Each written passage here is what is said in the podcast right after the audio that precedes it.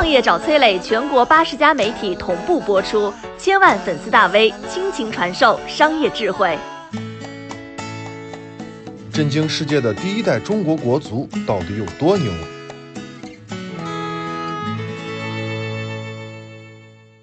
菲律宾马尼拉黎刹纪念体育场，所有人都屏住了呼吸。这个时候，赛场上中日两国足球的对决迎来了最关键的时刻。这是一九三四年五月，此时华夏大地上东北三省已经沦陷，国仇家恨让所有中国足球队员立誓要在赛场上打败对手，为同胞报仇。很少有人知道，中国第一支国家足球队早在一九一三年就已经诞生了。那一年，被看作亚运会前身的远东运动会迎来了第一届赛事。政府紧急从民间招募球员，组建了国家足球队。他们来自于各行各业，有驾驶员、警务员，甚至大学生，是一支名副其实的杂牌军。但是谁也没有想到，就是这样的一支杂牌军，竟然驰骋远东运动会十年之久。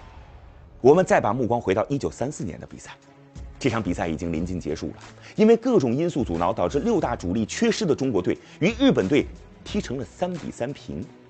而中锋兼队长李惠堂即将进行的点球聚集了全场的目光。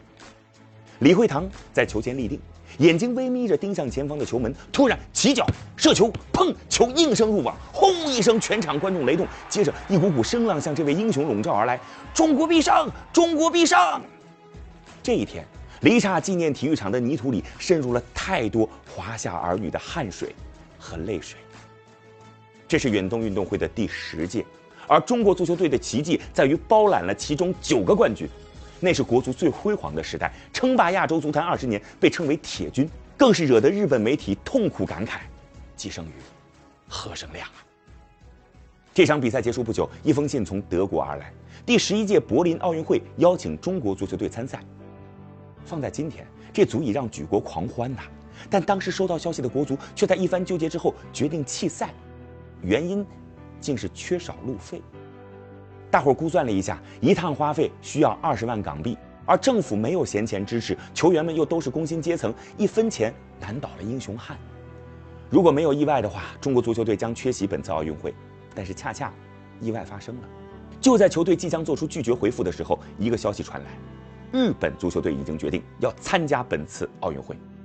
队长吕惠堂立即把大家召集到了一起，握着拳头说：“我决定接受邀请。”这次我们不仅要在奥运赛场上打败日本队，更是要告诉全世界，我们不是东亚病夫。但是马上就有人提出问题了，队长，参加可以，只是这个路费怎么办呢？李惠堂沉默片刻，回应了四个字儿：以赛筹款。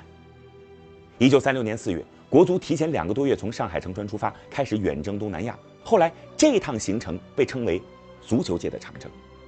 为了筹到更多的钱。球队定下了自己的方针：开源节流。开源呢，就是提高门票的收入。为了进行更多的比赛，国足的行程非常紧凑，常常是上午刚到比赛的城市，下午就得上场比赛，几乎每三天就得踢一场。而最开始的几场呢，有的主办方欺负他们是过路球队，在赛后分红时耍诈，比如明明有八千观众入场，却告诉球队只有五千人。于是呢，后来每次比赛除了上场的十一人之外，其他队员都得到各个入口去监票。当时还有一个不成文的规定，赢球的一方可以分得更多门票的收入。于是呢，为了赢下比赛，主力队员一场不落参加了所有的比赛，即便有些小伤小病或者体力不支，也都咬紧牙关坚持了下来。八十三天的时间里，国足从越南开始，一路转战新加坡、印度尼西亚、马来西亚、缅甸、印度等地，先后踢了二十七场比赛，取得了二十三胜四平的不败战绩。球员们在开源时拼命，在节流上。同样是做到了极致。这次出行，整个足球队没有带队医，没有聘请专职教练，小伤小病那都是自己咬牙忍着。出行的时候只坐最低等的船舱，住最廉价的旅馆，睡最便宜的房间。四五月的东南亚，温度可以达到四十五度以上，全队却经常挤在一个大桶间，床位不够就在地上打地铺。运动员平时吃饭连小饭馆都舍不得去，自己煮饭，自己买菜做，或者就着咸菜凑合。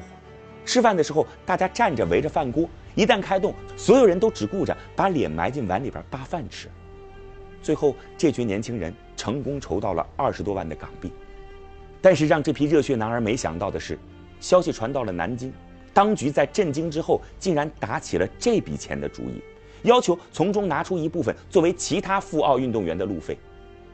听到这个消息，国脚们气愤异常，大家第一反应是直接拒绝。这个时候，有个人说：“咱们此行不是来赚钱的，而是希望在奥运赛场上扬中华国威。既然是这样，帮助更多同胞出现在奥运赛场上，也是咱们的目标啊。”这句话让大家改变了主意，最终国足自己留下了十万港币，其余全部拿出来支援其他项目的代表队。一九三六年七月二十号，中国足球队终于抵达了柏林，这个时候距离首场比赛只剩下半个月了。而中国全队上下一路征战而来，体能透支，途中吃住条件极差，身体没能得到恢复，再加上从印度前往德国，又在海上漂了十几天，踏上柏林街头的时候，已经是一支彻彻底底的疲惫之师了。不止如此哦，当时国家羸弱，主办方不仅没有派人前来迎接，也没有为球队安排练习场地，队员们只能自己上街头寻找狭小的空地草坪来进行练习。激烈比赛之后又猛然松懈，国脚们的状态每一天都在下滑，而他们第一场的对手是欧洲顶尖强队英国队。这个时候的赛制还没有小组赛，一场失利直接淘汰。不列颠对于这场比赛十分重视。女王专门发电鼓励自家球员。八月六号，握着一手烂牌，中国国足站上了柏林康姆逊球场，现场观众上万，送给他们的掌声却寥寥，绝大多数人都在等待着这场屠杀的起幕。但是，一开场，中国队就让观众席大吃一惊，凭借灵活的跑位、积极的拼抢，中国队竟然发起了一波接一波的攻势，一时间，英国队门前险象环生啊！很多英国球迷屏住呼吸，神情紧张。焦灼之际，队长李惠堂忽然一脚传中，准确给到了孙锦顺。这位中国前锋没有错过机会，赢球就是一记抽射，皮球凌空而起，向球门紧冲而去。英国队门将赶紧跃起扑救，但为时已晚，擦着手边，足球成功入网。轰！这记进球惊悸四座，全场观众纷纷起立，更震荡起了阵阵欢呼。然而，就在国脚们准备拥抱庆祝的时候，跑过来的裁判却做出了判罚：孙锦顺越位在先，进球无效。尽管国脚们不能接受，但是比赛还得继续。上半场结束了，双方零比零打平。稍作休息之后，双方一边战端再起。开场刚十二分钟，英国队再次迎来了惊险一刻。孙锦顺在左路连破数人拦截，紧接着一脚横传中路。此时前方空虚，正是一次绝佳的射门机会。观众席突然陷入了安静。在中路接应的是右边锋曹贵成，他因为带球突破能力极强，被送绰号“飞将军”。眼看机会当前，他赶紧向前冲去，突然双腿一弯，随即整个人向前扑倒在地。他已经体力崩溃了。眼看着皮球从英国队球门前划过，躺在地上的飞将军双手死命捶着地，泪水决堤而出，泪水里有对自己的恨，更有深深的无奈。而曹贵成仿佛成为了第一张多米诺骨牌，体力崩溃开始在中国球员当中蔓延，中国队不得不全面转入了防御。英国队终于拿到了全场的主动权。终于，比赛进行到七十分钟之后，利用一次角球的机会，英国队成功攻破了中国队的球门。随后又利用体力优势抓住空档再下一城。最终，中国队以零比二遗憾告负，惨遭淘汰。虽然远赴重洋的中国队输了球，但是并没有输人。比赛结束之后，欧洲媒体评价说，中国足球的水平不亚于欧洲的强队，失败主要原因是体力不支。欧洲足球专家也认为，中国足球队没能进球实属运气不佳。后来，当国足前往英国进行友谊赛的时候，一千多名的英国球迷到车站迎接。离开伦敦之前，当地专门设宴欢送，伦敦市长亲自作陪。中国足球运动员用实力赢得了对手的尊重。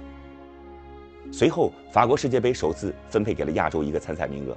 当时正当国足全力备战世界杯的时候，卢沟桥的炮声已经响起。出球场上战场，铁军再次出征。